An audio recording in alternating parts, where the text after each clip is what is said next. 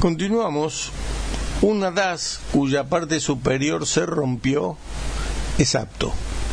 Pero igualmente si puedo encontrar otro DAS, mejor. La DAS tiene como unos frutos tipo pelotitas.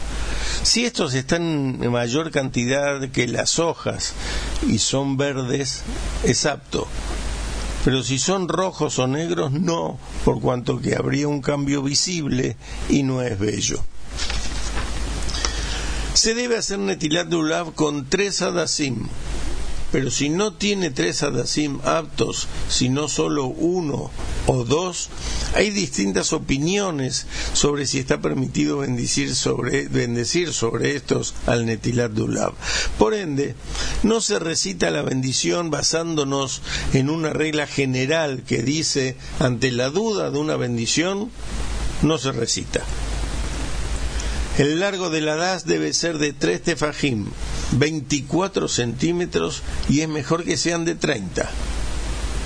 Si es más largo, sirve siempre y cuando quede un tefaj por debajo del tallo del lulav luego de haberlos unido.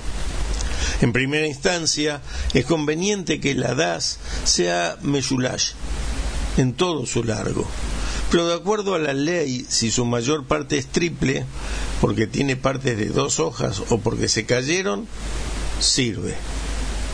Incluso que el que sea más largo y la mayoría de sus hojas no sean triples, siempre que sea triple en la mayoría de la medida que requiere la DAS, o sea, más de 16 centímetros, es apto.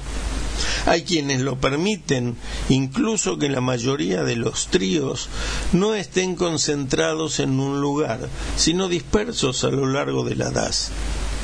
Hay quienes dudan de esto y es mejor ser puntilloso.